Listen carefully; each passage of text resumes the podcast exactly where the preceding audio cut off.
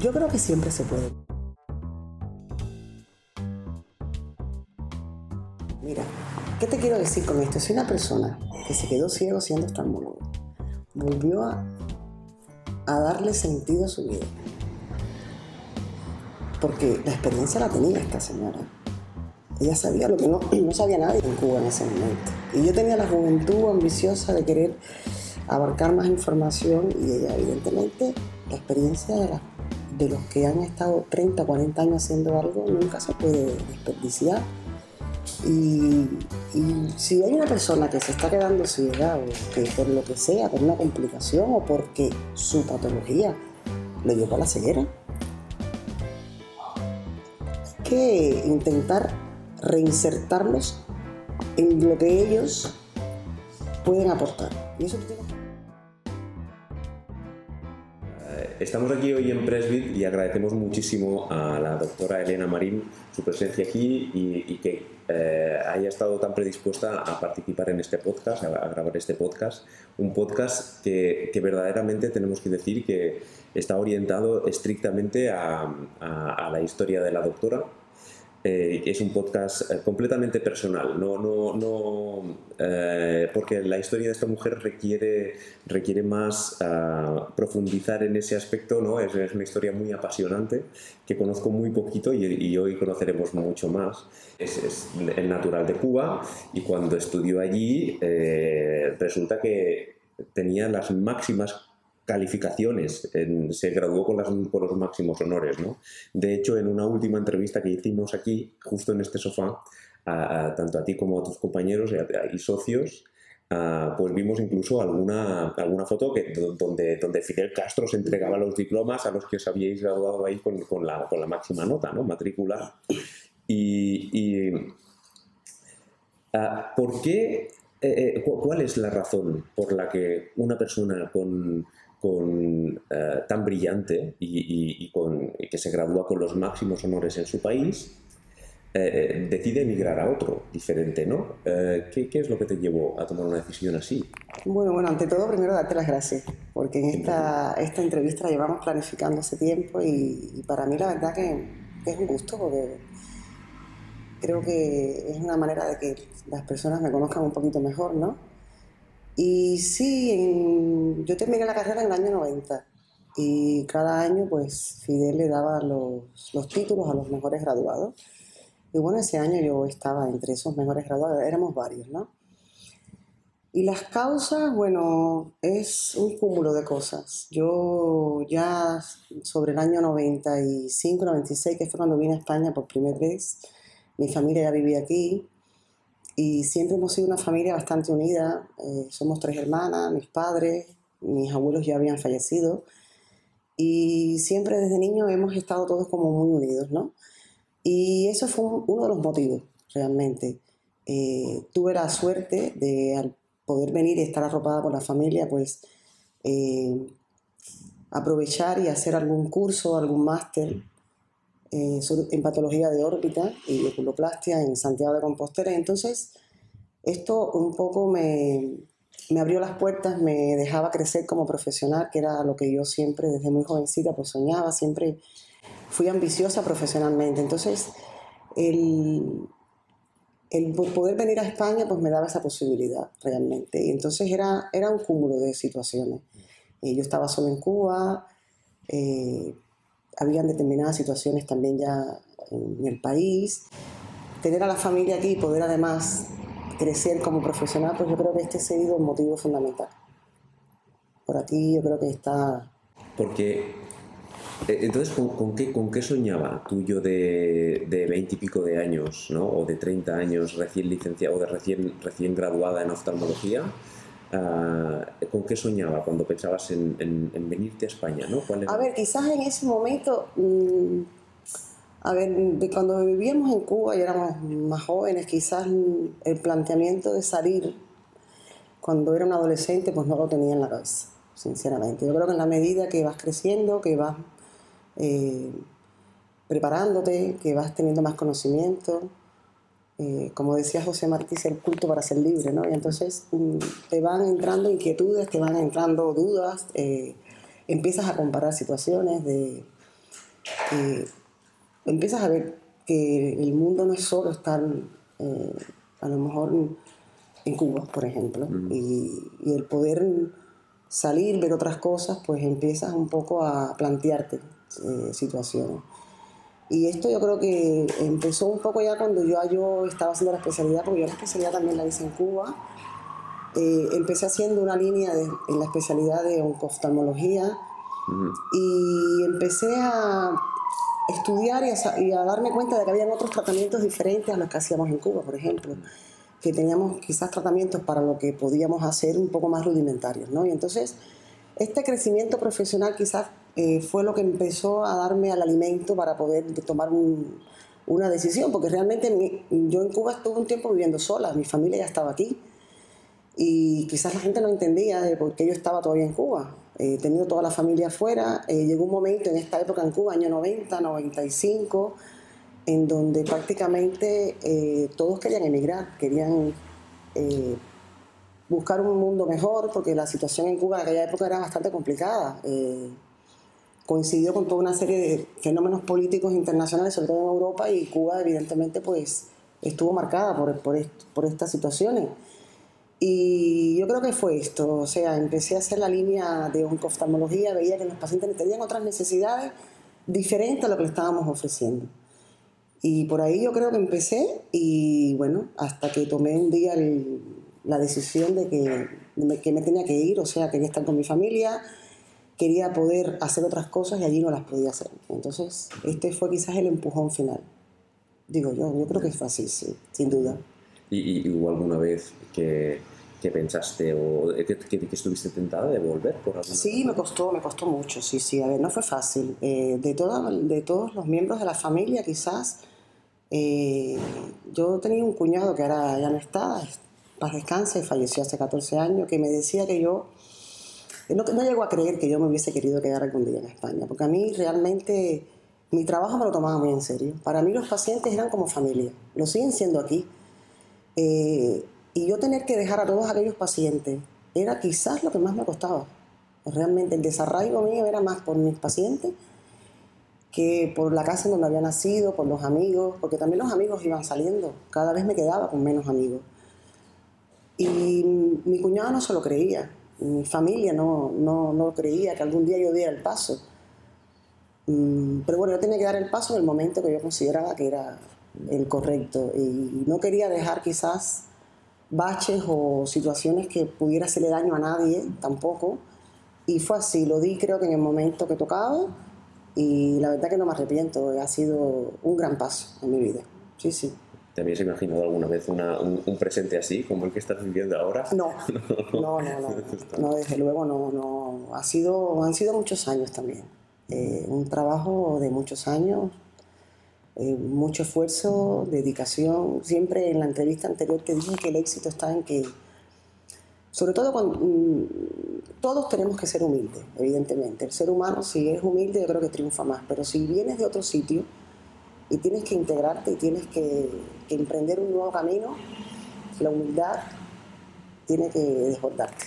O sea, si llegas a, a otro país, de otra manera creo que al final no fracasaría.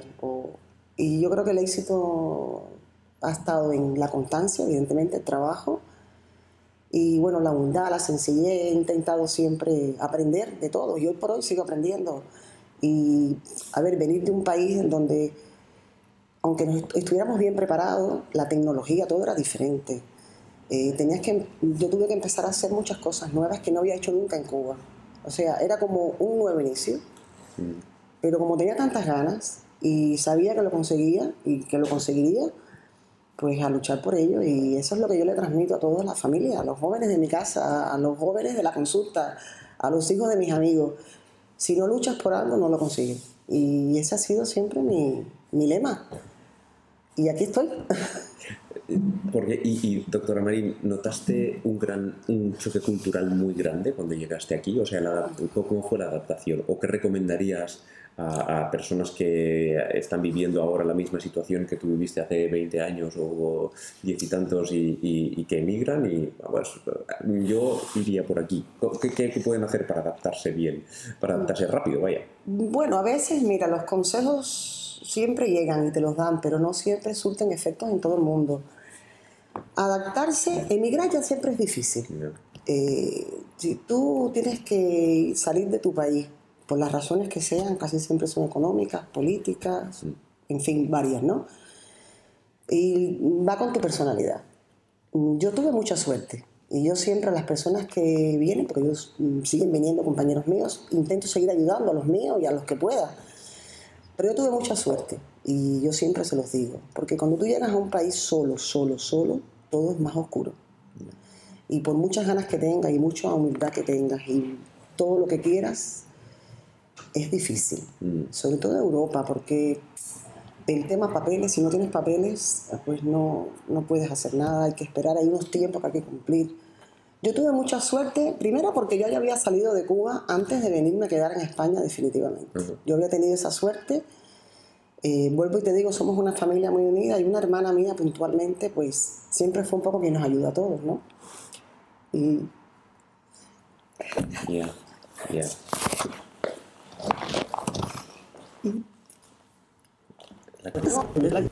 Espera, uy, Cline, ya ves, ya empiezan a sacarme la.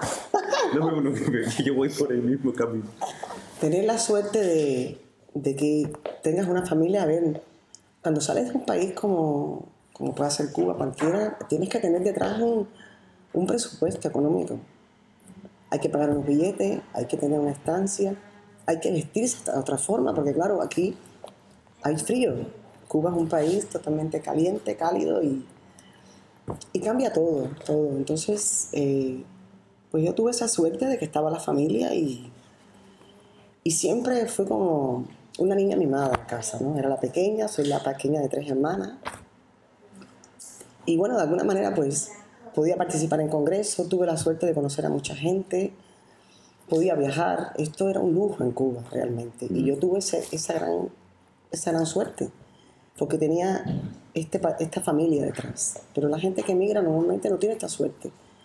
Yo quizás de esto, con lo que me quedo, es que he intentado durante todos estos veintitantos años de hacer lo mismo con mucha gente y ayudar a, a mucha gente. Un poco, no en pago a lo que hicieron conmigo, pero bueno, Ay, Dios, ¿cómo estamos hoy? Sin duda. Tremendo, ay Dios. santo. Yo sospechaba que iba a ser. Somos, somos muy sentimentales. Muy emocionales, muy emocionales. No pasa nada, no pasa nada. Yo soy inmigrante también. no te apuntas. Ay, que. No. Sí, y tanto. De paso, Ay, Dios, sí, sí. Ay, caramba. Y sí, mira, fue, fue así, era, fue bonito. Y y gracias a eso, pues mira, después pues eh, dar el paso, o sea, no me fue difícil, la pregunta venía por aquí. A mí me resultó fácil porque yo conocía España. Yo había estado en varios sitios de España, había estado en congreso, conocía la cultura de la España, que tampoco era muy diferente a la nuestra. Eh, Cuba tiene mucha influencia de España. Eh, España es muy latino también. Mm, Entonces, también la educación que me habían dado en casa, todo esto me ayudaba a que me, podría, me podía integrar mm, quizás más fácil. Se, se, extrañaba mucho, sí. Los primeros años, el primer tiempo fue un poco más durillo, sobre todo cuando no estás trabajando todavía, cuando estás en casa de tus padres o de tus familiares. Eh, con los, en aquella época eran los correos electrónicos, el Messenger. Mm. No teníamos todo esto que tenemos ahora. Y entonces, bueno, pues Mm, extrañaba, claro que sí, extrañaba, extrañaba sobre todo, vuelvo y te digo a mis pacientes, que era una, era una relación prácticamente familiar. Yo operaba los viernes, por ejemplo, en Cuba. Mi padre mm, en Cuba tenía un coche antiguo, un Peugeot 404, un Peugeot argentino, que era su vida. Y por ejemplo, a mi padre le ha costado mucho el desarraigo. Yo creo que en ese sentido me parezco mucho a él. Y y bueno, eh, en este coche yo recogía los sábados a todos los pacientes en sus casas para hacer el paso de visita el sábado. Era tal cual, los operaba de catarata y yo el sábado hacía recorrido. Y con todos los pacientes oncológicos, por ejemplo, terminé como la, como la familia. Y, y, eso fue quizás lo que más me extrañaba en los inicios. Después ya empiezas a trabajar y empiezas a, a tener otro tipo de pacientes, los mismos, y te vuelcas con los de aquí. Y es un poco esto, ayuda, ayuda. Y ya después, bueno, pues la vida continúa y haces tu vida y así, y así es fácil pero por eso creo que me integré yo, mm, era como si hubiese nacido toda la vida en España, España de forma general, porque bueno, ya sabes que no empecé trabajando en Barcelona. Y me sentía como en casa, sí, sí, empecé trabajando en Coruña, porque yo cuando me vine a formar este primer, esta primera formación tipo máster, mm, eh, mm, que me ayudaron mucho el doctor Pérez Moreira y la doctora María Consuelo Prada, fue en Santiago, en el hospital de Santiago. Y, y después, bueno, por ello pues a conocer a, otros grandes oftalmólogos, ¿no? Y mi primer trabajo me lo ofrece a mi doctor Francisco Gómez Suya, que hacía retina en La Coruña. Lo veo en un congreso de Valencia y le comento que me había quedado en España. Y ese es mi primer trabajo que me lo ofrece él y encantado. Entonces yo tenía una hermana, tengo mi hermana mayor en Pontevedra. Y bueno, estaba entre La Coruña y Pontevedra. Eh, todos los fines de semana me iba a casa de mi hermana, arropada por mi hermana, porque claro, cuando, cuando me fui a La Coruña, claro, yo estaba sola. Eh, fue interesante porque cuando tuvimos que buscar piso, mi mamá es la que busca piso a todo el mundo. Se dedica, eh, busca periódicos y hacía todas las visitas con ella. Y bueno, sabemos que en Galicia es un sitio que llueve mucho. Y mi mamá me dice, tenemos que buscar un piso mm, que, te, que te dé alegría, que te dé alegría porque tú vas a estar sola y no quiero que te me deprimas, no quiero que te me deprimas. Y te quiero volver sobre todo. no te preocupes que ya no me vuelvo, mami. Y entonces, bueno, buscamos un piso muy chulo en La Coruña, en un sitio muy céntrico que es la Plaza María Pita, muy movido, un piecito muy pequeñito. Y me recuerdo que al principio mi mamá se quedó conmigo una temporada como un niño, de, como un adolescente. Yo tenía ya una edad, ¿no? Era, era muy mayor, pero bueno. Y después mi padre me acompañó también una temporada, lo típico para que la niña no se deprima. Ya después, evidentemente, pues ya empecé a trabajar, ya hacía un poco mi vida y ya está. Pero, y cada vez que podía me venía a Pontevedra o me venía a Barcelona, que tenía parte de la familia aquí en Barcelona. Y bueno, el tiempo pasó y pasó, como dicen los besos de Martín. Y el tiempo pasó y, y bueno, fui creciendo y ya hasta hoy más que integrada. Ya, ya, ya, desde luego. ¿y qué, qué, te llevó entonces a instalarte definitivamente aquí? Como... No, ya yo cuando vine, ya el, viaje, cuando me di el viaje definitivo que me venía a quedar, ya estaba. ¿eh? O sea, creo que no había marcha atrás, yo, había pedido el permiso en Cuba de la salida definitiva y, a ver, podía haber, podía haber vuelto, pero no. Yo tenía muy claro que ya venía a trabajar, a integrarme completamente en el país y, así fue. O sea, no ya yo cuando di el paso lo tenía muy claro, Carlos. Ya, ya había venido otras veces. Es como cuando dejas un trabajo que tienes muy serio, pides una excedencia y vas a probar y al final sabes que te vas a quedar, pero los temores que tenemos el ser humano siempre, por si acaso, déjame dejar esta puerta abierta. Y así fue y ya está. O sea, yo había estado ya tiempo viviendo en Santiago y, y lo que había visto me había me había convencido de que este era mi sitio. Yo, yo, solamente quería decir que para las personas que estén ahora escuchando este podcast o, bueno, video podcast, que también estén esta ocasión vamos a hacer video podcast, quiero dar fe de, de, que realmente, de, algo que has mencionado antes, y es que la doctora Marín es, e, e, eres una madre para todo el mundo. O sea, no, no, no, no apadrinas a o amadrinas a todo el mundo y a todo el mundo le, lo, quien lo cuidas, le, le, quieres resolver todos los problemas, todo, todo, todo. Intento, intento, Lo haces muy tuyo, los problemas de la gente. es algo que llevo dentro, sí, sí, no sé. Eh, ya, ya, ver, yo tenía, mi abuela materna era muy así, ya te, estuvimos hablando un poco antes nosotros y y yo creo que estoy como, tengo como reencarnado a mi abuela. Era así, era una persona siempre ayudando a los demás. Y yo creo que por eso creo que ser médico ha sido lo mejor que he hecho yo en mi vida, porque me va muy bien este, este, esta profesión.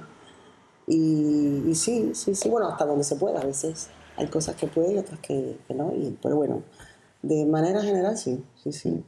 Se me da bien, además. ¿eh? Se te da bien, indiscutiblemente. No, no, se te da muy bien, lo haces muy bien. Eh, creo que sí que es, es, mucha carga realmente. Es una carrera de la vida, ¿no? Esto no se estudia, con esto se, con esto se viene, es como el que pinta bien o el que toca eh, el piano o un instrumento musical y tiene esta, este don particular. Pues bueno, mira, esto de escuchar, de, de tener paciencia, de... se me da bien, sí. Yo creo que enseguida que notas que alguien puede no gustarle algo, que puede sufrir por algo, de siempre estás intentando cambiar cosas para, para que realmente, bueno, para, para evitar el... o para facilitar la felicidad de la gente. Esto es un, es, es un rasgo tan claro que tienes, ¿no? Y, muy bonito. ¿no? Pues muchas gracias. Y, y, también te agradezco el hecho de que, porque los que, los que conocemos a, a la doctora Marín, sabemos todo, todo, el mundo dice eh, que, te encanta hablar, pero de, pero de tus cosas no, de tus cosas no tanto. Entonces, eh, algo tan personal como lo que estamos haciendo hoy, no, es poco habitual. Esto lo sabe muy poca gente. Y esto te lo agradezco mucho. Esto lo sabe muy poca gente, eh, no es puesto así, está claro, a las redes ni a, ni a, que todo el mundo lo escuche. Pero bueno, lo, lo, sabe, bueno, primero mi familia, está claro, y algunas personas que son pacientes indirectos, tanto de aquí como de Cuba, que uno me han seguido y bueno, mis socios evidentemente que, que me conocen y a veces cuando pues quedamos en alguna comida o, o sea, estamos reunidos, pues vienen temas y sobre todo cuando vas a algún congreso, pues vienen temas que nunca has hablado. Mm. De, de cosas. Eh, yo me recuerdo que una vez estábamos en un, en un europeo de refractiva que fui con el Luis, el Mar Montoliu, que es el otro socio, no pudo participar y, y Luis cuando salimos de ese congreso me decía, ahora te conozco más. Porque bueno, estábamos los dos solos y lo típico, vas a comer y, empiezas hablando de cómo yo empecé en, Santiago. Y claro, en aquella época mi familia me ayudaba, pero yo no tenía una economía que me permitiera tener una residencia de pago. Y, yo durante todo ese tiempo que estuve haciendo ese entrenamiento, el doctor Morello, doctora Prada, pues yo viví en un hospital de tuberculoso y Luis no ah, se lo creía. Sí, sí, sí, sí. Estuve todo el tiempo, yo vivía en una habitación de paciente que a través de las de la Junta o de las negociaciones que hicieron en el hospital, pues yo era una persona que no tenía recursos. Y, fue una experiencia estupenda, porque bueno, mm, claro, eh, Galicia ya sabemos que es una zona endémica de tuberculosis, porque en la época mía, que ya yo soy más grande, la BCG era obligatoria en España y la, la degeneración de, mi, de, mía, eh, no, no, todos estaban vacunados. Ahora ya sí, pero claro, en Cuba sí. Cuba estábamos con el esquema de vacunación completo, esto es un poco, claro. La gente dice, bueno, era diferente. Y yo no, claro, no tenía ningún temor porque yo había estado, yo estaba vacunada. Es como cuando llegué a España, me recuerdo que esto sí me resultó gracioso porque cuando mm, venía un paciente HIV positivo, Todo el mundo se ponía guantes y mascarillas y yo no ponía nada. Porque nosotros en Cuba, en sexto año de la carrera, éramos los que acompañábamos a los pacientes HIV positivo cuando empezó aquella década de que eh, en sus pases, cosa que tampoco era muy correcta, pero bueno, en aquel momento Cuba lo que tenía de herramientas para poder cortar la transmisión eran los estudiantes de medicina de sexto año, nos ponían de acompañante, lo mismo podías estar en la playa un día entero que en una iglesia que donde te tocara. Esto es algo que tú lo cuentas y, bueno, después aquello por suerte a través de los derechos humanos lo quitaron, porque claro, la gente tiene derechos a, a ir a donde quiera sin que te estén vigilando. Ya, claro. Y y esto, claro, yo venía de un país en donde yo sabía mucho de esta enfermedad y sabía que la transmisión no era de esa forma, o sea, no tenía que tener miedo. Y yo no ponía nada, y aparte los trataba y como, como, como un paciente más, que no estaban infectados. Eran personas que tenían una enfermedad que si tú estabas bien preparado sabías cómo se transmitía, como puede ser ahora el coronavirus o lo que sea. Y quizás esto me sentía que yo era muy cercana a ellos, porque es que no, tenía ningún temor, que fue así. Y yo lo explicaba y empecé a dar un poco de charlas de HIV a la gente, porque claro, veía que. Y tranquilizaba un poco al personal, que no pasa nada, mujer. Que este virus dura seis segundos en medio caliente, que no pasa nada. Y ya estaba, pero bueno, en fin, yo creo que están muy bien los protocolos y todo. Y, y bueno, eh, también yo también venía con, con mi conocimiento de Cuba, que igual tampoco era todo lo que debería de ser. Mm. Pero bueno, era lo que yo viví en ese momento. Estamos hablando hace veintipico años atrás. No, pero estabais más familiarizados, seguro. Sí o no. Mm, estos son temas que podemos entrar a debatir y no terminaríamos nunca. Pero bueno, era lo que cada país en su momento encontraba como herramienta para poder eh, cortar una cadena de transmisión que puede ser mejor o peor. Claro, como ahora que se podría haber hecho mejor o peor, siempre se puede hacer mejor y peor también. ¿No te parece? Sí, desde luego. Voy a, voy a, ayudarte bajando un poco la carga emocional, un poquito. A, ver si te conocemos un poco más. Em, cuál es tu misión? ¿Cuál crees que es tu misión cuando te levantas por la mañana? A ver, mi misión, yo cuando me levanto cada mañana, a mí me encanta mi trabajo. Yo creo que he dedicado mi vida a mi trabajo me encanta lo que hago. Entonces, cuando haces lo que te gusta, pues es fácil. Y mi misión es levantarme a hacer esta rutina laboral que hago diariamente y quizás esforzarme en hacerla siempre lo mejor. Y yo no sé si lo mejor cada día es posible, pero por lo menos lo pienso. Creo que lo hago bien, pero intento hacerlo lo mejor. Hay días que puedes levantarte pues no todo lo mejor que tú quisieras, pero hay que hacer un esfuerzo. Pero es esto, o sea, no tengo otra no, mm, tengo otra forma de, ver, de enfocar esto. Es mi trabajo, es. No sé si es una misión o no, no sé, pero es. Dar el máximo no es poco, ¿eh? es intentarlo, es intentarlo y no todos los días se consigue lo mismo, está claro, no todos los días estamos iguales no todos los días el trabajo que hacemos es el mismo, pero bueno, si se intenta por lo menos y sales de casa dejando todo lo que puedas tener detrás, esto sí es importante, hay que intentarlo también, pues a pasar el día y cuando llegas a casa pues vuelvo a conectar, que no es fácil porque a veces durante el día te van surgiendo situaciones de todo tipo, pero bueno, es intentarlo. Esto, si esto, si esto es la misión, pues mira. Pues esta es mi misión. Intentar hacerlo bien o lo mejor posible cada día. Esta sería mi respuesta. ¿Tienes alguna rutina en especial? De mañana no, sí, bueno, tengo una rutina y sobre todo hace cuatro años. Me he hecho hipertensa.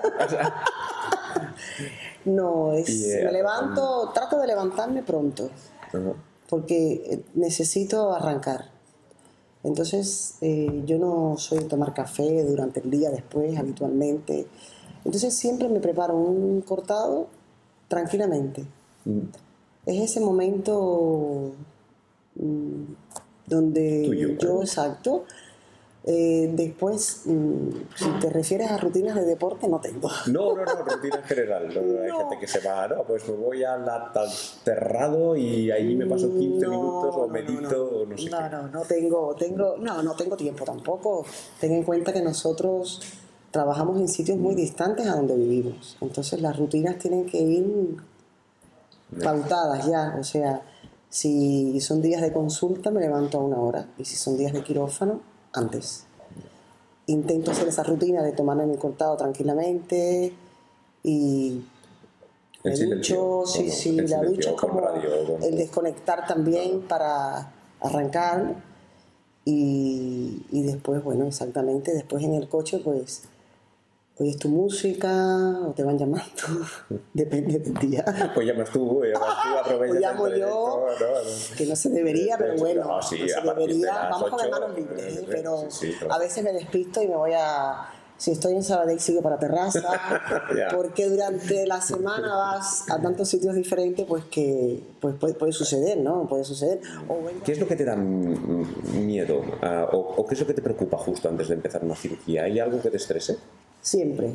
Yo siempre, incluso cuando ayudamos a información a, otras generaciones, siempre los quirófanos, yo creo que a todos, ¿no? Los que, además de ser profesionales, somos personas, hombre, tienes una responsabilidad. Un quirófano, la consulta es diferente. La consulta tiene que ser igualmente con responsabilidad, seriedad, pero el quirófano Es distinto porque hay un estrés añadido. Nunca ningún paciente es igual. Por mucho que hagas una cirugía eh, años, hagas muchas, cada paciente es distinto. Y cuando menos te lo esperas puedes tener una sorpresa o algo que no esperabas y que viene. Entonces, eh, quizás lo que te va dando los años son las tablas. Mm. Las tablas para intentar gestionar esa complicación si se presenta.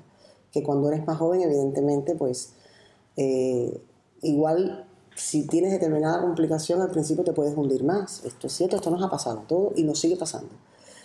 Todos estamos siempre expuestos a, que algún paciente, por lo que sea, tenga una complicación que no esperas.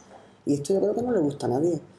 Eh, todos queremos salir del quirófano ese día victorioso. Cuando operas 5, 6 o 7 cataratas, lo que tengas en el parte, o haces la retina, el que hace retina o el que hace glaucoma, hombre, si todo sale bien, ese día te vas de quirófano contento, pero claro, es que al otro día puedes tener quirófano en otro sitio o a la otra semana. Quirófano, yo creo que hasta que no lo dejes de hacer, siempre estarás al 100%, pero con la preocupación que toca. Esto ya el día que a lo mejor me jubile, que no opere, pues ya te diré, mira, no, no pasa nada, estoy divina. Pero no, no, tiene que ser así porque claro, es que hay una responsabilidad. Eh, el paciente confía en que tú se lo vas a hacer todo perfecto. Es cierto que cuando estás en la consulta le explicas que todas estas cosas pueden suceder, pero eso la gente lo escucha, pero no lo, no lo, no lo guarda. El paciente siempre quiere el éxito, a no ser que sean pacientes que ya tienen otras cosas, otras patologías más complicadas y que evidentemente partimos de menos a más. Pero, por ejemplo, en cirugía refractiva o con lo que yo hago, el paciente es muy exigente, el paciente lo quiere todo perfecto, claro, es normal. Yo no me voy a quitar una gafa.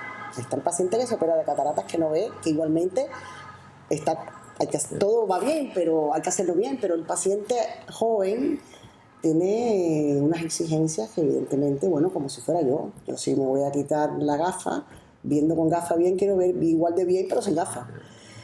Pero bueno, es esto. Yo creo que siempre el quirófano es un añadido eh, al, que hay que estar preparado. ¿Y, con los años has conseguido ya inmunizarte un poco a una complicación y, luego poder estar tranquila o, ese día no duermes? Si no, no se sufre, siempre se sufre. Yo esto creo que no. Esta inmunidad no me la va a dar ninguna vacuna.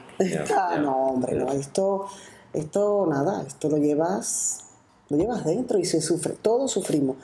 Yo cuando hablo con compañeros, cuando pasa entre nosotros, cuando un paciente tiene alguna dificultad, mm, es que si no sufres, no sé yo si entonces es que, es tiene mm, hasta dónde eres un buen profesional. Tienes que pasarlo mal porque eres persona ante todo.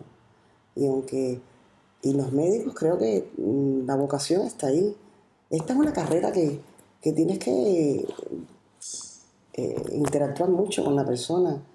Eh, yo me recuerdo cuando yo empecé en Cuba haciendo la tema oncológico, eh, claro, veía pacientes que al final terminarían falleciendo. Mm. Y yo al principio estos problemas me los, me los traía conmigo. Yo terminaba en los sanatorios con los familiares. Y claro, hubo momentos en donde tuve que un poquito también pasar una línea, ¿no? De, porque claro, todos estos problemas me los traía a casa. Pero es que cómo no se puede llevar esos problemas a casa cuando conoces a un paciente durante tiempo, hablas con él de sus problemas, de sus alegrías, de que sabes que a lo mejor determinada patología, pues hoy estamos hablando y mañana no, es que no puedes desvincularte de eso, es difícil. Yo creo que por eso quizás oncología nunca hice, como, nunca me planteé hacer oncología como especialidad, porque ya estuviera, no sé, no creo que, no sé si podría, terminaría fatal todos los días, porque claro, es una especialidad que tienes que saber también marcar unos márgenes, una línea, porque si, si, no, no vives.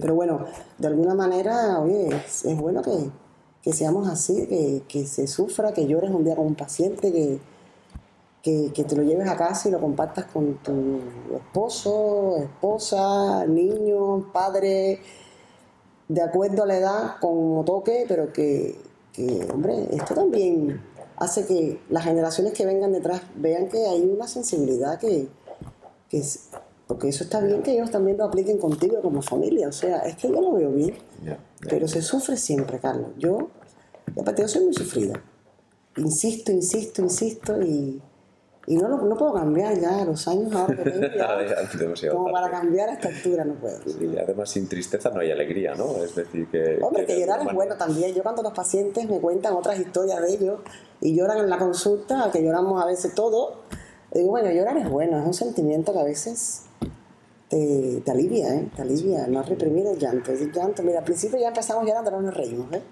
Ya, exactamente. los recuerdos te hacen llorar, está bien eso, somos sentimentales. Ya, ya, y te ponen los pies en el suelo también, ¿no? Hombre, y tanto, y tanto, sí, sí.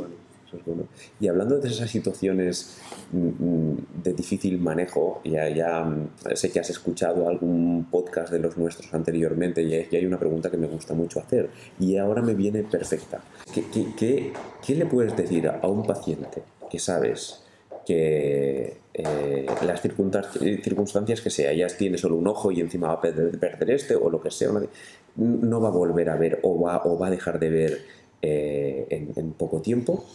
¿Qué le dices para, ah, para demostrarle que, todo sigue teniendo sentido, que la vida sigue siendo más o menos la misma en realidad? ¿Tienes algún consejo, alguna actividad, alguna cosa? Yo creo que... esto viene con la personalidad de cada, de cada quien, o sea, mm, yo desde muy jovencita siempre esto de, de aliviar dolores del que fuera, familiares, mm, vamos a decir, se me ha dado bien porque un poco me interactúo mucho con la persona. Eh, no es fácil darle a una persona o decirle, oye, mm, te vas a quedar ciego en el caso nuestro o te vas a morir en otro paciente. Claro que no. Pero bueno, en el caso nuestro, que es más... A ver, los pacientes nuestros, por suerte, no mueren. Pero claro, eh, perder la visión es muy duro. Eh, de hecho, nuestra especialidad por suerte es más gratificante porque normalmente tenemos más alegrías mm. porque las personas damos vista. Pero mira, yo te voy a hacer un cuento de algo que me pasó a mí estando en Cuba, que es muy interesante. Mira, para que veas que siempre se puede. Yo siempre daré eh, ánimos. Yo soy una persona muy positiva. Yo siempre, de, de todas las hermanas, siempre veo el vaso lleno, aunque esté vacío. Estando en Cuba, yo eh, cuando terminaba la, residencia, hice un año en oncoftalmología. Y era una, era una línea de trabajo que estaba un poco desarrollada, por decirlo así, ¿no? Entonces, eh, pues como yo antes de hacer oftalmología había hecho un año de cirugía general, yo cuando terminé la carrera primero hice un año de cirugía general. Venía de una especialidad muy grande y después me cambié oftalmología. Entonces quería hacer algo diferente de inicio. Fíjate, y ahora terminé en todo lo contrario, la vida. Y había una doctora que era la que hacía en Cuba en ese momento el tema oncológico, que por razones de salud se quedó ciega.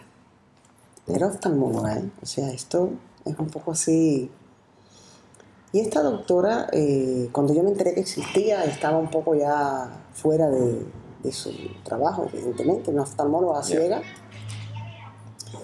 Y entonces yo la localicé, porque yo decía, esta mujer me puede aportar a mí mucho.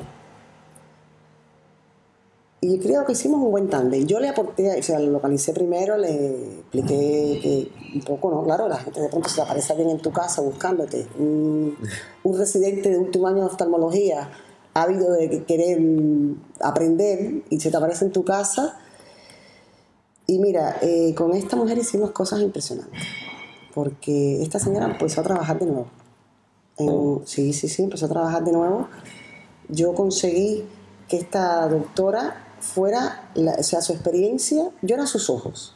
Yo le, yo le presentaba a todos los pacientes oncológicos que tenía, que ella me diera su opinión, y ella me transmitía a mí su experiencia. Empezamos a ir a congresos juntas. Yo las recogía, mesas redondas.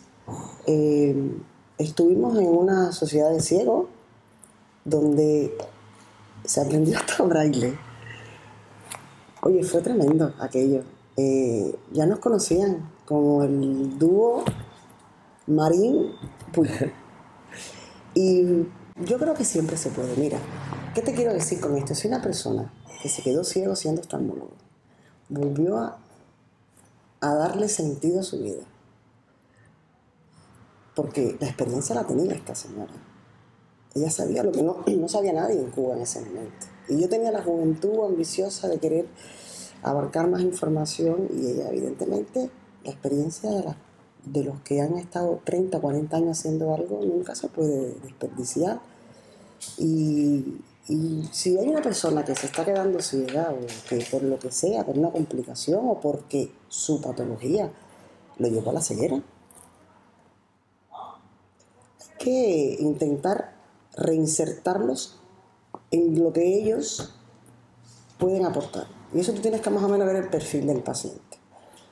Eh, yo tengo muchos pacientes que les he incitado que entren en la 11, porque por otro paciente conocí lo que hacía la 11 y me quedé encantada de cuánto pueden ayudar a la gente.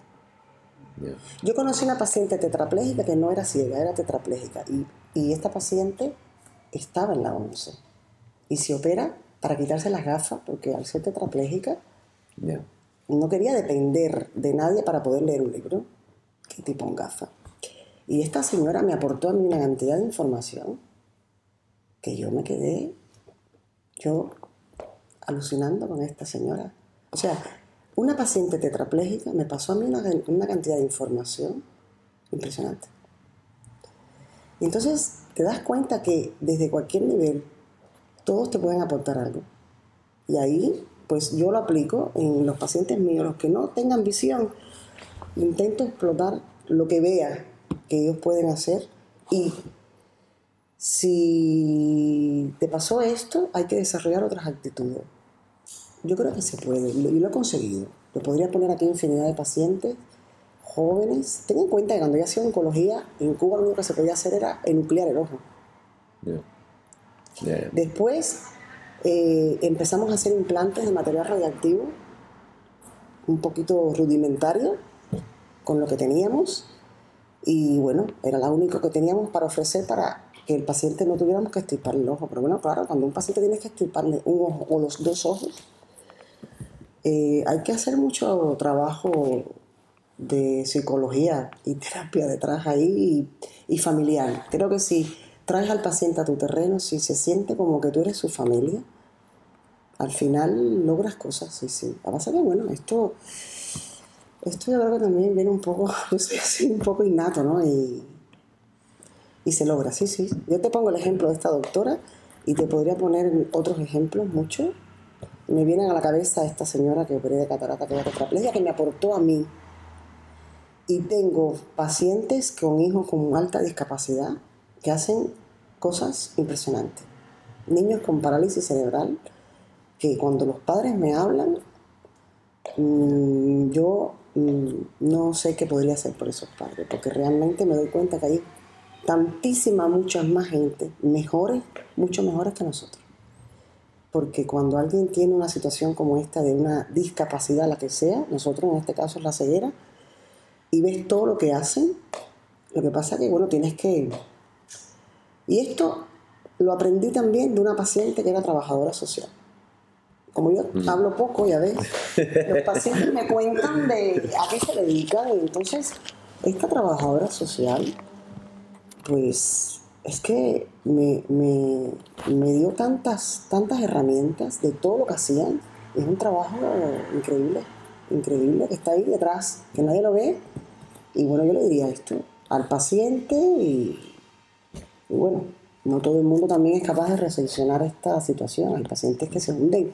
O no en el mismo tiempo, por lo menos. Esto lo ves en los pacientes con degeneración macular, son gente mayores y por mucho que los quieras reinsertar y ayudarlo, hay gente que no puede, no, no está preparado. También eso hay que entenderlo, ¿entiendes? Y, y eh, cambia un poco la manera de hacer este coaching si es eh, con los padres de, un paciente? Es un poco parecido, depende también de los padres. Todo es que depende de lo que tú te encuentras en la consulta. Nosotros los médicos tenemos que ser un poco psicólogos, ¿no? Y saber qué tienes delante. Porque hay personas que, la gran mayoría dejan que entres a su terreno. Pero hay otros que te, te bloquean y no quieren compartir contigo absolutamente nada. Y menos una situación como esta. O sea, están cerrados y no hay manera, efectivamente, todo no es tan fácil. Y bueno, y aquí entran a jugar otro, otras especialidades que no somos nosotros. Nosotros hacemos este primer paso, ¿no? Y ahí le puedes sugerir tanto al paciente o a los padres otro tipo de ayuda, evidentemente de especialistas, que no, que no somos nosotros. Pero nosotros somos, yo, yo aporto solo ese poquito, ese granito de arena, ¿no? De, de que sepan que hay más vida, que la vida continúa. La vida continúa hasta, hasta si tienes una enfermedad como un cáncer. Hay que luchar con ella y, ¿por qué no?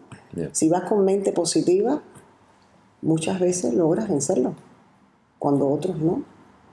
En eso, mira, cuando, es que vuelvo a retornarle al tema, es que la época de oncología en Cuba para mí fue una época que me marcó mucho y claro, pasé cursos, estuve con psicólogos, porque esto es un trabajo multidisciplinario. Y se había demostrado que pacientes con una actitud positiva, evidentemente hay determinados tipos de, enfermedades que, aunque tenga la actitud más positiva del mundo, pues oye, no, no. Pero bueno, en, algunos que sí, que la actitud marca mucho. Por lo menos, mira, hasta si el tiempo que te pueda quedar, ya sea de vida o de vista, lo puedes optimizar, disfrutarlo. Hay que intentar ser feliz siempre con, lo que se pueda, siempre que se pueda. Yo por lo menos intento siempre transmitir esto a todos. Si te queda, si tienes un glaucoma en fase final y tienes esta visión, aprovechala. No vengas cada día diciéndome que, que ves peor. Claro que yo sé que ves peor. Porque si tú cada día dices que ves y que ves, llegas hasta un día a lo mejor ver un poco mejor. ya sabemos cómo va, sí. Hombre, esto sí. Pasa que, bueno, claro, somos muy diferentes y cada uno lo, lo es fácil decirlo, ¿no?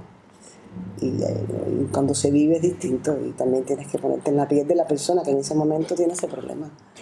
Cuando se da un consejo, siempre los consejos todos son muy fáciles de dar, pero de recepcionar, de aplicarlo, cuesta. ¿Qué historias más bonitas cuentas siempre? ¿O qué historias tan bonitas escribes? Porque verdaderamente tú eres de esas personas que, que más bien las escribe. Y, quería preguntarte si recuerdas así de pronto una, una experiencia muy de historia con un paciente. Mm, sí, pero no te lo puedo contar. Pues la segunda entonces. No, ¿sabes qué pasa? Que hay, hay pacientes que asocian Mm, determinados efectos secundarios o determinados... A ver, hay, hay, pacientes que, a ver, la, la, respuesta está en que determinados medicamentos en gotas, todos los medicamentos tienen efectos secundarios de alguna manera, y las gotas también pero no las que los pacientes se vienen contando. Entonces, a ver, sí, tuve una experiencia muy graciosa, pero no, no puedo. No puedo. Nos dejas, nos dejas con, con, el, con la... Con Eso te la cuento después a ti. Vale, te la vale, cuento a ti en Petit Comité, a ti y al Antolín. Pero sí, fue gracioso, sobre todo son mm, hombres mayores, sobre todo. Entonces ya te imaginas, ¿no?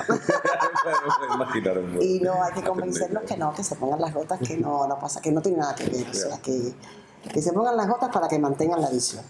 Entonces, a veces me sale un poco el cubano este que tengo, eh, como dicen mis compañeros que a veces hablan en cubano, ¿no? Porque nos salen dichos y, y frases que a veces la gente no entiende que has dicho. Y, y le digo al paciente, ¿haz esto o...? Y entonces, sí, sí, lo haré, lo haré, ya está. Déjalo ahí. sí, sí, fue muy gracioso. Yo creo que sí, que lo hemos pillado. lo hemos pillado, ¿no? pues ya está. Mm, ahora viene un bloque de preguntas muy rápidas que es, de, de, algunos de, de, mis periodistas favoritos y que las encuentro súper interesantes, para, sobre todo para, para conocerte un poco mejor. ¿Qué mensaje pondrías en una valla publicitaria? ¿O qué pondrías? No tienes un mensaje, una imagen, da igual, lo que, lo que se te ocurra. Mío nada. Mío nada, no. Yo intento no pasar desapercibida, pero bueno, intento un poco dedicarme a lo que yo soy, que soy médico, oftalmólogo. Pero bueno, es cierto que estamos en la era tecnológica, en el mundo en donde todo se mueve a través de las redes sociales, las personas buscan información, eh, la publicidad, sea una valla o sea, eh, eh, es importante. Yo medio que te diría que no, pero de la empresa, todo lo que me dejaran. Todo lo que te dejaran. Todo lo que me dejaran, sí, porque creo que sería bueno que la gente nos conociera. Hemos empezado esta empresa de cero y hemos llegado donde hemos llegado con mucho esfuerzo y siendo un equipo de médicos que la gente cuando los conoce nos da la razón. Entonces, si, Si tuviera que hacer una publicidad, la haría de la empresa y de mis socios. Somos muchos más médicos, pero bueno, como somos tres socios, que ya lo sabes tú, el doctor Montoliu, que es el que lidera el proyecto desde el principio, el doctor Anselén y yo, pero bueno, hay un equipo, hay muchos más médicos que lo hacen espectacular, de nuestro equipo, y, y si tuviera que hacer una publicidad, la haría de la empresa, de nuestros inicios, de cómo empezamos, y, aparte, mm, me encantaría, me encantaría que, que la gente conociera lo que hacemos. Los pacientes lo saben, mira, volvemos a Cuba, en cualquier sitio, siempre, eh, si haces un trabajo bien, de lo que sea, pues te volverán a buscar. Pero estamos en una época en donde evidentemente eh, hay que hacer publicidad de, de, todo. Entonces, a mí al principio me costaba un poco, porque bueno, la medicina y la publicidad no me, a veces iba a una superficie de un supermercado y veía una publicidad y al principio me costaba un poco entenderlo porque claro, venía de una medicina muy vocacional donde la publicidad mm, yo, yo, pensaba que no era necesaria, el médico tiene una, una, actividad, hay que cumplimentarla y para eso es lo que hemos estudiado. Pero bueno, después te vas dando cuenta de que el mundo cambia y hay que incorporar todo. Y yo en una valla publicitaria, es que me enredo, pondría, pero claro, una valla publicitaria no, no, entraría todo lo que quisieran. Yo quisiera que se supiera de la empresa, entonces pues hay que hacer valla publicitaria y todo lo que se pueda de, de redes sociales correctas, eh, profesionales, y lo pondría todo. Pondría cada semana algo diferente. Creo que sería fantástico, porque el paciente conocería a ese médico en, otra, en otra faceta y sería bueno. Y, si esa valla publicitaria la pudieses usar para dar un, mensaje, un mensaje de vida, un mensaje de filosofía, ¿qué, pondrías? Mira, intento recordar cuando hace muchos años salimos en la vanguardia y ahora estoy intentando recordar porque Mar Montoliu eh, redactó un texto y ahora no estoy intentando recordarlo, pero creo que hablaba algo de que somos los profesionales que usted está buscando. Algo así era, ¿eh? como que tenemos ahora eh, nuestras clínicas y con los medios y con el equipo que usted necesitará algo así, ¿no? Ahora mira, mm, no hace mucho tiempo y fue bonito, porque eso yo creo que le vino de adentro mm.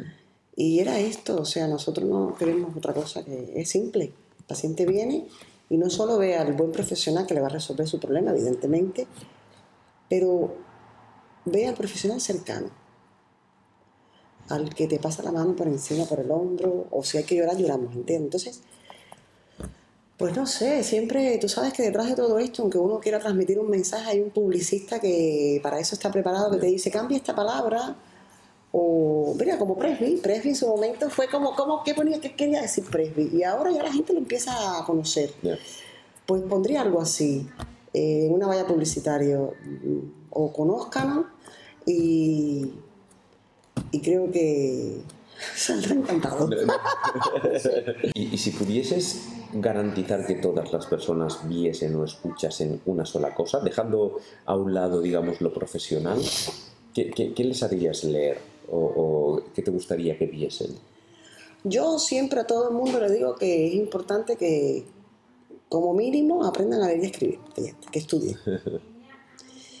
A leer, bueno, le puedo sugerir mucha literatura, pero yo le digo a la gente que aprenda, que lean lo que quieran, porque al final uno puede sugerir, pero las personas somos diferentes y cada uno gusta de un género distinto, como si es una novela de amor, da igual, pero que lean, que lean porque leer te da libertad.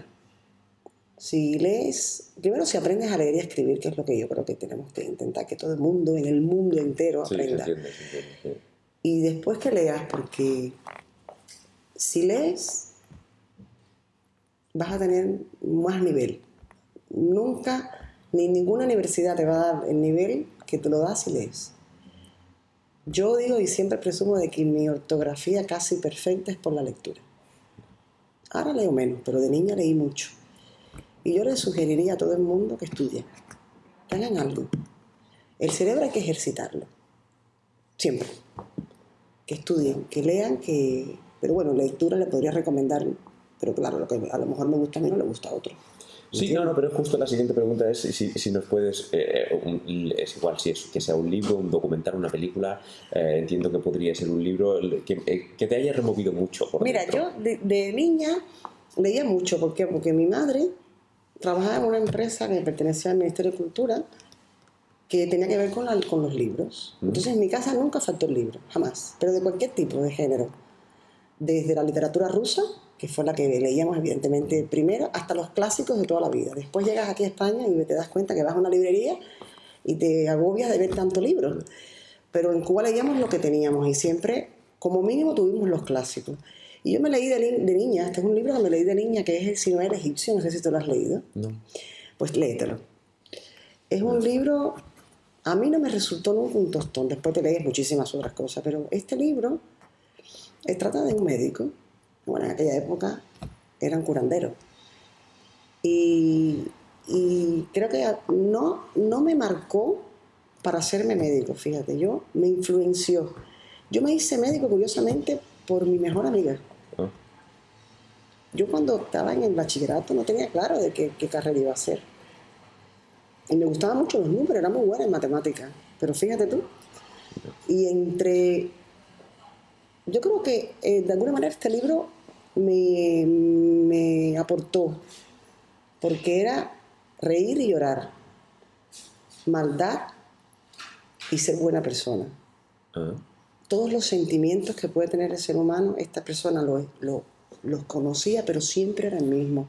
Curaba a todo el mundo por igual. No importa si el ser humano es malo, bueno, si es feliz o es infeliz. Todo el mundo tiene el mismo derecho, que es a por lo menos ser atendido. Léetelo. Está acostumbro, entonces sí, sí, cada vez que me recomendáis un libro, acostumbro Ese libro es un libro, nada, es un libro histórico, un libro que habla del egipcio, de Egipto, de los faraones, en fin. Eh, y, es, un, es, una persona de, de, pueblo sencilla que llega a hacerse médico, y ya verás tú, está bien, está bien ese libro. Y ¿Tu mejor adquisición o compra por menos de 100 euros también es un libro? ¿O también ha habido alguna otra cosa que últimamente digas, mira, acerté mucho con esto y me ha cambiado algo en mi, en mi, rutina que me ha gustado mucho? Menos de 100 euros, sí, oye, pero no, no, tengo nada, mira, te lo digo de manera de chiste, a lo mejor mi marido, que me costó cero euros. y lo tengo, lo tengo en casa todavía. mi marido me salió gratis. y muy bueno. Esta, esta, ha sido tu mejor adquisición entonces. Hombre, desde luego, gratis, fíjate. Menos de 100 euros. Esta es muy buena. Esta ¿Eh? y gratis, mira, y bueno, me ha salido, ¿eh? La verdad. Me ha salido de un 10. ¿Qué más quiero? ¿Qué más quieres? Sí, sí, de, de verdad. Uh, además, de verdad. Um, ¿qué, qué, es lo que te hace.? Dime algo que te haga sonreír siempre irremediablemente, quiero decir. No sé, hay. O, una canción o una. Em, no sé. No, mm, somos tres hermanas. Ya te conté que la, la, la, hermana del medio, esta que vivía aquí, que me sacó las lágrimas al principio. Pero tenemos una que es la hermana mayor, que es muy graciosa, siempre. Y yo creo que como me río con ella, no me río con nadie. Esto siempre suele ocurrir cuando viene en Navidades. bueno, ya ves. Sí, sí, porque siempre tenemos anécdotas y cuentos familiares que en su momento te causan determinada tensión familiar. Mm. Pero después cuando lo vuelves a, repetir o lo, o lo cuentas contado por ella, es que nadie en la familia, a la gente se salen las lágrimas, se ríe. Porque tú lo cuentas de una manera que hasta su marido, que tiene mucha paciencia en ese sentido, se ríe. Es que no, no podemos mi marido, que es, gallego, que se ríe poco, este también se destornilla de la risa. O sea que, sí, sí. Eh, son cuentos, son anécdotas familiares. Que hombre, tampoco vamos a llegar aquí, vamos a contar no, no, eso. son intimidades. eso queda, eso queda para. Tu hermana mayor, exacto. Sí, es muy graciosa. Y, y, y, sí, es que es así, es ella, es auténtica, ¿eh? Viene, no siempre todas las navidades viene, porque bueno, en fin, tiene su vida en Galicia también pero cuando hemos coincidido, ahora viene, en breve viene, fíjate ahora, en dos semanas, y te hacen los cuentos y te, que te, destornillas, como dices tú, de la y si te pido un referente profesional, sería Eh, ¿Quién, sería? ¿Sería actual o tienes, tienes más de uno? No, mira, para mí, eh, sin duda, el doctor Pérez Moreira. Pérez Moreira, sí. Yo lo conocí y... Bueno, es uno de los grandes. ¿eh? Y no... Creo que me gustó más la oftalmología, porque lo veía operar y era, era increíble, o sea, lo que hacía. Claro, estamos hablando de hace 25 a 30 años atrás, 25 años. Y, actualmente, bueno, hay muy, hay muy buenos profesionales. Yo diría que cada vez más en oftalmología. Pero bueno, sin duda también ahora mis, mis dos socios son... Después de Pérez Moreira, yo conocí a Mar Montolivo en Galicia. y, y, lo veía operar cataratas y me fascinaba verlo. Era, era algo que, o sea, podemos operar todos bien, pero él lo hacía tan bonito que te lo hacía fácil. Y, y después coincidí que, bueno, vinimos aquí y, y conocí a Lancelén, que, bueno, lo veo operando retina y es como también... O sea, cuando ves a todos estos chicos jóvenes operando así, que todo lo hacen fácil. Pero bueno, sin duda el que marcó mi rumbo fue Pérez Moreira, sin duda. Y cada año, por lo menos una vez al año siempre nos hablamos, casi siempre es por los cumpleaños, que nos hacemos mayores, y, tengo muy buenos recuerdos de esa etapa en, en Santiago, que fue año 95-96. ¿Qué te toca?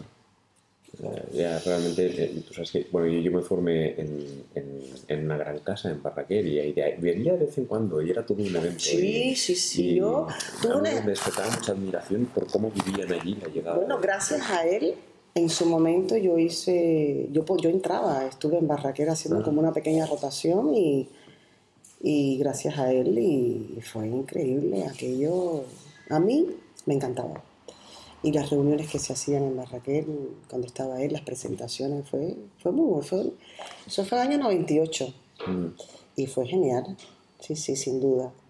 No, no, lo tengo clarísimo. ¿Y, y, como referente personal, entonces, quién? Aquí también lo tengo muy claro, mi madre. ¿Tu madre? Sí, 100%. Mi madre es todo. Mi madre es mi todo.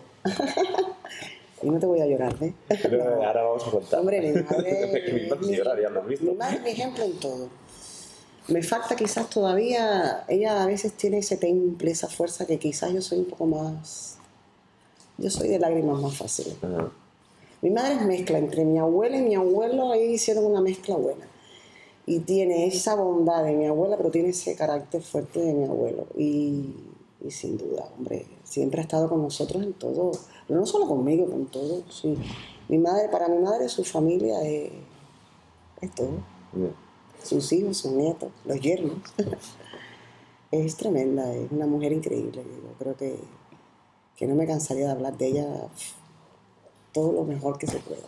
He tenido mucha suerte. Tengo muy buenos padres, pero bueno, mi madre, hombre. La conexión, ¿no? La química con tu madre. Sí, sí, sí. Es única, para mí es mami y la verdad que eh, me ha ayudado en todo. Tuve momentos de flaqueza cuando llegué, claro, cuando llegas y extrañaba y mi madre ahí calzándome, siempre ha habido momentos difíciles también, todo no es tan bonito en la vida, pero de nadie. Y bueno, sobre todo cuando emigras, ¿no? Y mi madre siempre detrás, pero de mí y de todos, ¿eh? Cuando la he necesitado siempre, ahí. O sea que es lo, para mí lo más, sin duda, sí, sí. ¿Y em, de quién has aprendido algo este año, por ejemplo? Mm, yo creo que aprendo de los pacientes, de las cosas que me cuentan. Historias de todo tipo. En la consulta, cuando dejas que la gente se abra, te cuentan cosas que, que a veces te erizan ¿no? de escuchar. Y cómo la gente se repone a situaciones tan duras. Entonces, mm, cuando llego a casa, muchas a veces las comento. Intentamos cenar ligero, pero que estemos hablando, porque si no, no nos vemos. Y cuento para que los otros aprendan de lo que yo he escuchado y la suerte que tenemos. No descansas nunca, hija. Hombre, pero no está mal, la gente te cuenta cosas tremendas, ¿no? Pero bueno, no podemos ahora hablar de ellas ni mucho, ¿no? Pero aprendes cada día, porque es que Yo aprendo cada día de todos. De ti hoy me voy con algo seguro. Yo, de aquí me voy con bastantes cosas. Nosotros te, te, garantizo que sí, que hemos aprendido muchísimo. ¿Y mm, tienes alguna idea fantástica que te gustaría extender? No, no tiene por qué ser profesional para nada. Pues mira, sí. durante unos años atrás, pasa que es difícil. Mm, no me sentí, ¿cómo decirte? Que no podía. Era, ha sido muy complicado, pero yo creo que eso lo tengo ahí, algún día lo, lo llevaré a cabo. Yo tengo un paciente que, que ahora ya está mayor, pero que ha sido muy, muchos, muchos años cooperante en el Camerún. Y entonces él siempre me ha dicho, ¿por qué no vamos a operar cataratas y hacemos algo en el Camerún, como hacen muchísimos médicos aquí en Barcelona? Pero quería que fuera en ese sitio. Y bueno, nosotros en Cuba teníamos, a ver, eh, cuando, cuando, te forman en Cuba, sabes que de, de, Cuba salen muchos médicos a muchos países. A, inicialmente, hace años, eh, eran como misiones internacionalistas y después, bueno, son colaboraciones entre países, ¿no? y vas a países evidentemente con dificultades. Eh, no vienes a colaborar a Suiza, a colaborar, a, África, en América. Y este paciente siempre me decía, y bueno, tuvimos varias reuniones con todos los que tenían que ver con el montaje, pero era muy complicado. O sea, yo quería hacer mucho, pero no tenía detrás. Es increíble, pero te necesitas un montaje que yo solo no lo podía cometer evidentemente. Si algún día me cayera algo extraño así, no sé, pongan la lotería esta de fin de Navidad en las empresas y me toca, porque la gente se. Pero hay un montaje detrás que, o sea, no es decir, voy a ir a. O sea, para atender o dar un servicio de esta magnitud, donde vas a ver en el día cientos de personas, tienes que tener detrás una plataforma que nosotros carecíamos de ella totalmente. Pero bueno, me, me gustaría algún día. ¿eh? De hecho, con mi marido en su momento, para, que, para ir los dos, ¿no? Él no tiene nada que ver con el sector médico, pero, pero buscamos hasta la idea con estos del Camerún de que en esa zona no estaba el agua potabilizada y que él pudiera potabilizar el agua. O sea, era intentar ir los dos. Eh, involucraría también a mis compañeros de aquí, pero vuelvo y te repito, eso es algo que lo tengo ahí, que estoy segura en algún momento lo, lo llevaremos a cabo, seguro. No, no participar como un médico más en alguna colaboración, porque bueno, aquí en Barcelona hay muchísima mm. gente que hace estas colaboraciones y, y genial. Yo los respeto y los admiro a todos. Pero bueno, era montar algo a través de ellos, ¿no? Porque ellos sí tienen su, su, estructura, pero su estructura de siembra, cosecha, no tenía nada que ver con el sector sanitario. Por eso te digo que Fuimos a varias asociaciones, pero era complicado porque quizás esa zona no era de interés eh, para, para otros sectores, ¿no? ¿Entiendes? Entonces, lo hemos dejado ahí y bueno, pero ahí está. Está, pero es un proyecto que sin duda en algún momento lo llevaremos a cabo. Lo hemos, hemos participado, pero indirectamente de otras formas, mm. pero no como profesionales in, in situ allí trabajando y colaborando. Participado de otras maneras, pero no no es la que yo quisiera. Eh, no, es interesante ya salir también del oftalmo y meterse un poco en otras cosas. Y em, hay algo en lo que crees, te viene algo en la cabeza, si te digo que eh, dime algo que eh, en lo que crees que los demás encuentran demencial, algo que tú estás convencida, pero sabes que va a contracorriente. Bueno, este proyecto en principio me lo consideraba muy demencial. Incluso gente muy cercana a mí. claro, porque porque se salía del oftalmo no lo ve, ¿no? Sí, a ver, era mm, por muchas razones. O sea, escuchas la tele, la radio y, y pues irte un tiempo a África a trabajar allí, a integrarte allí y hacer cosas distintas, pues bueno, al principio la gente lo ve como una idea que, claro, alocada, ¿no? Porque claro, mm, vuelvo y te repito, se necesita una estructura que yo ni tenía ni tengo. Mm que ojalá se pudiera, pero pues, pues, pues esto, Otra cosa demencial, a lo mejor te podría decir que mi familia me diría que se me quisiera esta Cuba de nuevo. Voy de visita. Pero vivir a lo mejor pues no me lo planteo, por ejemplo. ¿Entiendes? Mira, hace un rato me preguntaste, que te voy a recomendar también sobre mi libro o película o... Sí. Te voy a recomendar un documental, para se, se realizó aquí, en Cataluña, que se llama Balseros. Búscalo. Balseros, ajá. Búscalo porque te va a gustar. Este documental ganó premios incluso. Y aparte lo hizo TV3. Ajá. En la época dura, año 92, Cuba en una situación muy crítica. Y es, es son siete familias que hablan, es, un, es esto que estamos haciendo. De toda la vivencia, desde que estaban preparando una balsa improvisada, para irse de Cuba, que fue el éxodo importante en el año 94. No sé si te acordarás de eso. Cuba tuvo una. Cuba ha tenido dos éxodos muy importantes. Uno en la década del 80 y el otro fue en el 94, que la gente salió a la calle y se iban en, embarcaciones muy rudimentarias. Y este documental es duro, eh, lo escuchas y también se te salen las lágrimas. Porque, claro, es la vivencia de estas siete familias en el medio del mar sabes que mucha gente ha perdido la vida durante el trayecto. Y unos años después, en Estados Unidos, porque claro, contando todo desde dos perspectivas distintas. Y, está hecho por, por gente de aquí, de Barcelona. Y vale la pena, míratelo. Ese no te lo puedo regalar, ese búscalo. Este, este, el libro te lo regalo. Puede que lo haya visto, pero este sí que podría Una ser, película te la podría regalar en un, antiguamente de, VHS, que era lo que teníamos en Cuba, que nos mandaban eh, películas de estas grabadas o, telenovelas y series, claro, porque allí no había internet como aquí. Las películas eran las que te ponían en los canales habituales de. Ya, claro. De, que De televisión, ¿no? sí. sí.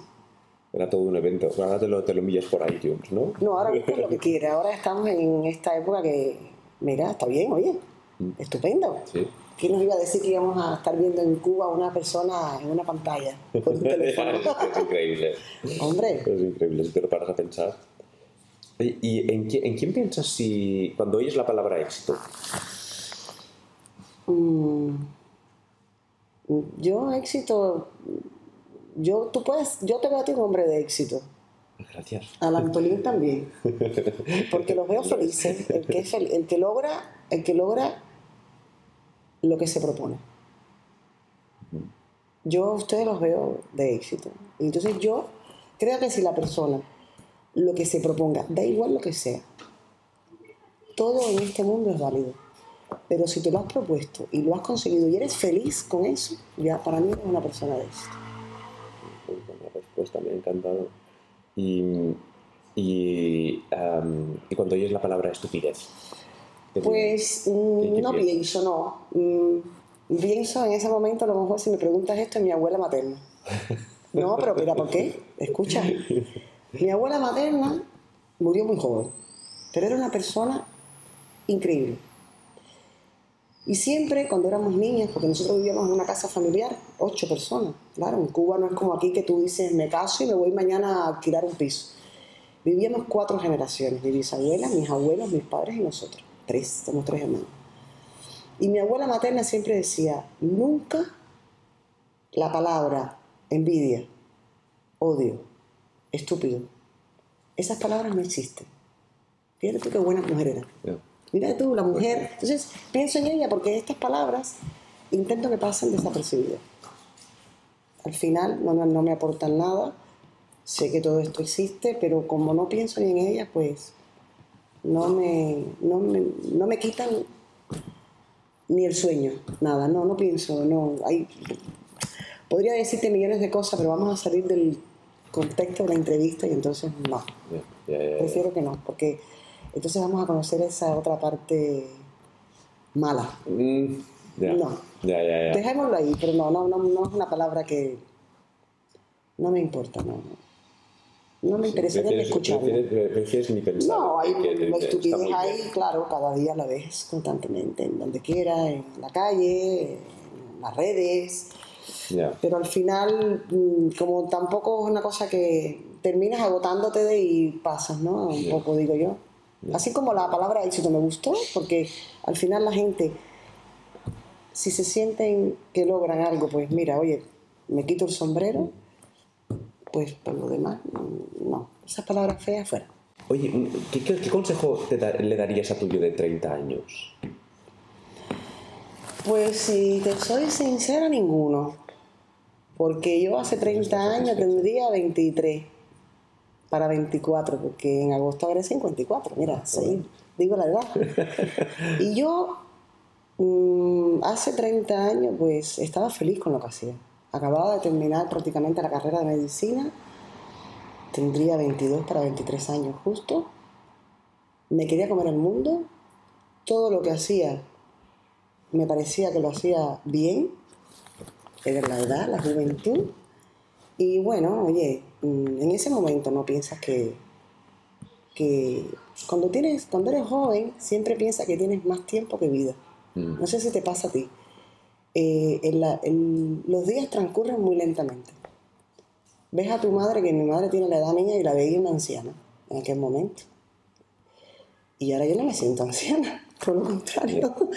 Entonces, mm, era lo, mm, es que cuando tenemos esa edad, alguien nos da un consejo y lo escuchamos, pero no, muchas veces ni hacemos caso, porque pensamos que, bueno, la gente mayor, pues no, y cuando tenía 23 años creo que era lo que tocaba en ese momento, y empezaba mi etapa de médico y, y, quién me iba a decir hace 30 años que iba a tener las sorpresas en 30 años de todo lo que ha pasado.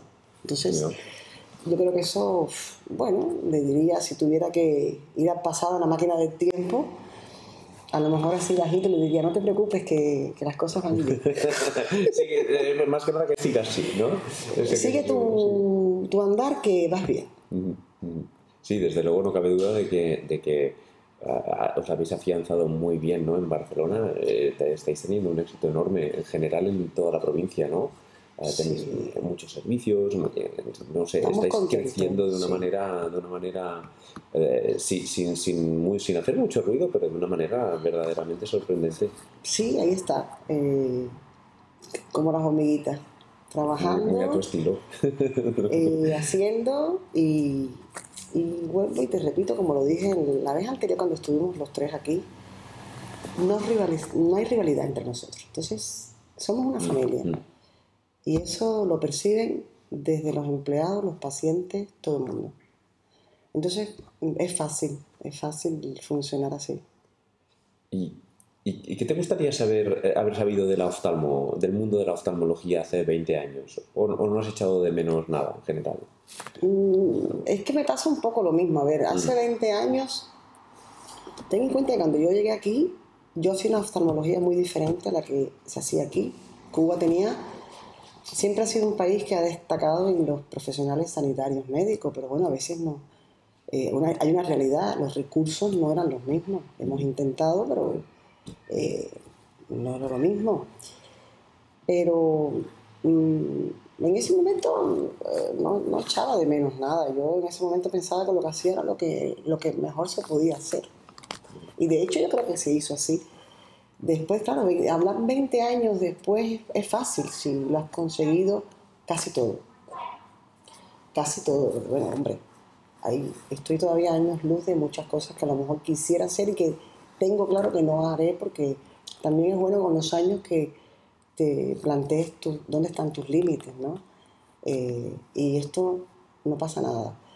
Siempre te he dicho que si hay un compañero que hace algo mejor que yo, a ese paciente lo voy a derivar a esa persona porque creo que ese paciente merece que se lo haga alguien bien. Pero mm, no, no, no, no echaría de menos. Era lo que había en aquel momento. Es que, claro, después de 30 años todo que yo diga es muy fácil. ¿entiendes? Pero ya el hecho de poder estar aquí hablando de esos 30 años es un lujazo. Ya, desde luego, sí, sí.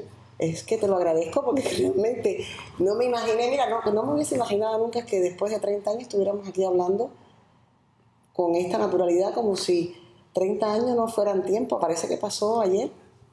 Y son 30 años.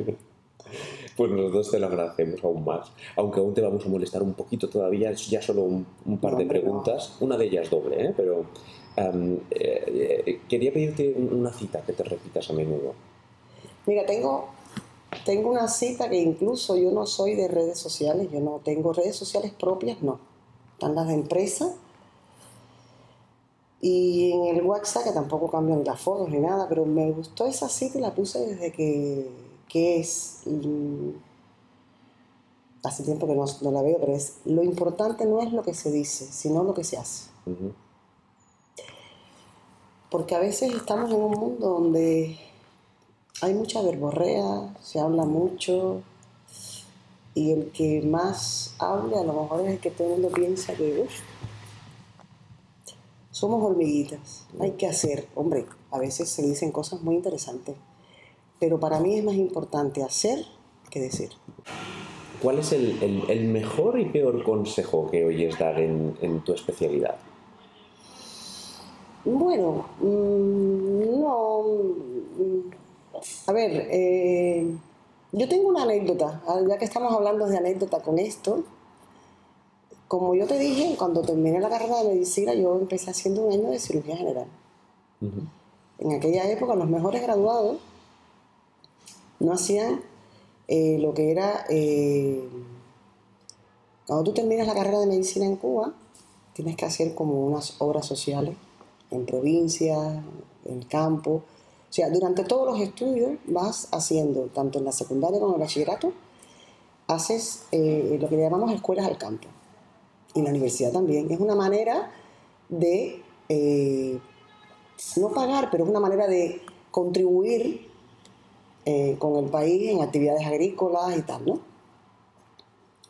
Y cuando terminas la carrera, normalmente hay unos servicios sociales que se prestan, pero los mejores graduados no los hacían y yo, bueno, eh, pasé directamente a hacer la especialidad. Era por la puntuación. Entonces yo empecé en cirugía general. Y me recuerdo que al año y, y poco me cambié. Y bueno, claro, un compañero mío de curso, que por cierto en Barcelona hay muchos, me dice, pero tú estás loca, ¿cómo te vas a cambiar de cirugía general a oftalmología? Que oftalmología, que se aprende un ojo, se aprende el otro. O sea, me, me, puse la especialidad tan pequeñita en ese momento que claro, claro que, se aprende un ojo, se aprende el otro. Y, y, me quedé así como descolocada y le dije, mira, tienes razón. Lo que me estás diciendo es que me ha, me ha resultado hasta, hasta gracioso.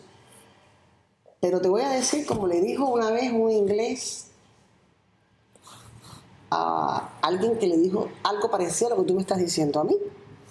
Cierra los ojos durante cinco segundos y dime qué sientes. Ya está. O sea, buenos y malos pueden andar entre el sector médico, claro, hay especialidades muy grandes y especialidades pequeñas, pero todas necesarias. Y todo hace falta. Y entonces, bueno, mi especialidad es pequeñita, pero, pero muy importante. Damos alegría. No, no, ya. Y hombre, yo creo que, que, que, puedas ver, es que yo tengo más situaciones gratificantes en la consulta que llantos. Porque las pacientes cuando se operan de catarata, es que la gente no se lo cree, que algo, entre comillas, una cirugía bastante rápida, te aporte tanta calidad de vida en, en nada, en horas. Entonces, yo creo que son más cosas gratificantes que, que no. Ya, desde luego el, progreso que hemos tenido, ¿verdad? hombre, hemos... 20, 30 años ha sido Y se sigue, y se sigue, hombre. Yo creo que, claro, yo... A mí esto ya me pilla, no mayor, pero claro, eh, hay generaciones que vienen que van a tener en sus manos posibilidades impresionantes. Eh, yo intento mantenerme actualizada de todo, pero claro, es que vamos muy rápido estamos ofreciendo cosas que era hace 20 años impensables. Pero no solo en la cirugía catarata, retina como avanzado, hay un antes y un después en todo, en todo. Glaucoma, retina, digo porque son las especialidades, son las especialidades entre oftalmología que de alguna manera generan una minusvalía visual y el paciente evidentemente es otro tipo de paciente. Es un paciente más crónico, es un paciente con el que te terminas haciendo más amigo y que, bueno, lo pasa un poquito peor, pero hemos... Es, es un antes y un después. Es como, es como el mundo tecnológico, hijo. Todo va tan rápido que yo a veces tengo que preguntarle a los chicos de casa que me ayuden en cosas que, que claro, hasta mi madre sabe más tecnología que yo. ¿No sabes tú? mi madre es una fiera. Ya, es verdad, no tienes ni un solo perfil, en, eso es verdad que no tienes No tengo, no, pero ahora, ahora lo haremos. No, ahora. lo haremos, ahora lo haremos porque, bueno, desde el punto de vista empresarial es importante. O sea, a los pacientes te buscan por internet, pero bueno, ahora lo haremos. Mm. Y, sí, hombre, eh, está bien que la gente nos conozca, que, que sepa detrás de, de esta persona que más hay. Y bueno, lo haremos con un perfil laboral. Así que ya me tendrás. Ya, ya por fin te podré etiquetar. Ya me puedes invitar. Porque, no, ¿sabes? Lo único, eh, no, tú realmente la ves pequeña porque en el fondo la oftalmología, desde el punto de vista, ah, bueno, médico, es obviamente es un órgano complejísimo, aunque eh, ciertamente es pequeño. No, no, yo, no, lo vi pequeño, lo vi pequeño es que médico que me dijo que un ojo era igual que el otro. Eh, claro, ya, ya, exactamente, exactamente, pero a nivel de negocio, por ejemplo, eh, son en cataratas son más de 20 millones, ¿no? Eran sí, más de 20 millones de cirugías, 25 sí, 30 millones de, de, cirugías anuales solo de cataratas. Mueve, yo no sé si hay otras industrias médicas que muevan tan, tan, tantos. No. Más, sí, más, claro, es el más extendido del mundo, ¿no? Yo no sé si hay Hombre, hay mucho trabajo, sí, sí. Verdaderamente. Y, y es, es, sí es pequeño el ojo, pero es que estamos divididos en muchas, muchas subespecialidades. Como una, una estructura tan pequeña, entre comillas, está súper subdividida. Mm. Y aparte, a través del ojo hay muchas enfermedades sistémicas. O sea, podríamos hablar aquí. Eh, hombre, eh, es una especialidad para mí muy grande. Para mí. Es bestial, sí, sí, eh, realmente. Pero bueno, te hice este cuento porque venía a colación a sí, sí, que me estabas haciendo. Pero bueno, que después este es un gran amigo mío que es médico además también y me dijo, tienes toda la razón. Eh, ha sido muy gracioso. Sí, sí, la verdad. Pues eh, sí, la verdad es que ya nos has, nos has, dado un montón de perlas, un montón de consejos. No te voy a incordiar más con los consejos. Lo que sí que me gustaría es agradecerte muchísimo que en, en, un día tan bonito como este, este sábado hoy, en, en la ciudad de Barcelona, en, plena eh, Balmes Córcega que, que estamos, con, con, en esta clínica tan bonita que te hayas molestado en venir hasta aquí para compartir un buen rato con nosotros y, y simplemente decir que eh, eh, darte las gracias y, dar las gracias a la doctora Marín por ser una persona tan trabajadora, tan honesta, tan buena profesional, pero sobre todo, sobre todo... Tan, sí, no, no, no, pero sobre todo, sobre todo a mí lo que, lo que eh, eh, tan humana, ¿no? Es, eres una persona verdaderamente muy, muy humana, muy empática y tienes nuestra, nuestra admiración, nuestro cariño, nuestro respeto y absolutamente todo. A ustedes, que la verdad que, mira, gracias a ustedes, pues no me imaginé nunca en mi vida que esto podría hacerse, sinceramente. Y bueno, pues mira, se lo mandaría a mi gente de Cuba también, de Miami, hasta en Australia tengo yo amigos cubanos médicos. Ahora, ahora me va a dar casi vergüenza.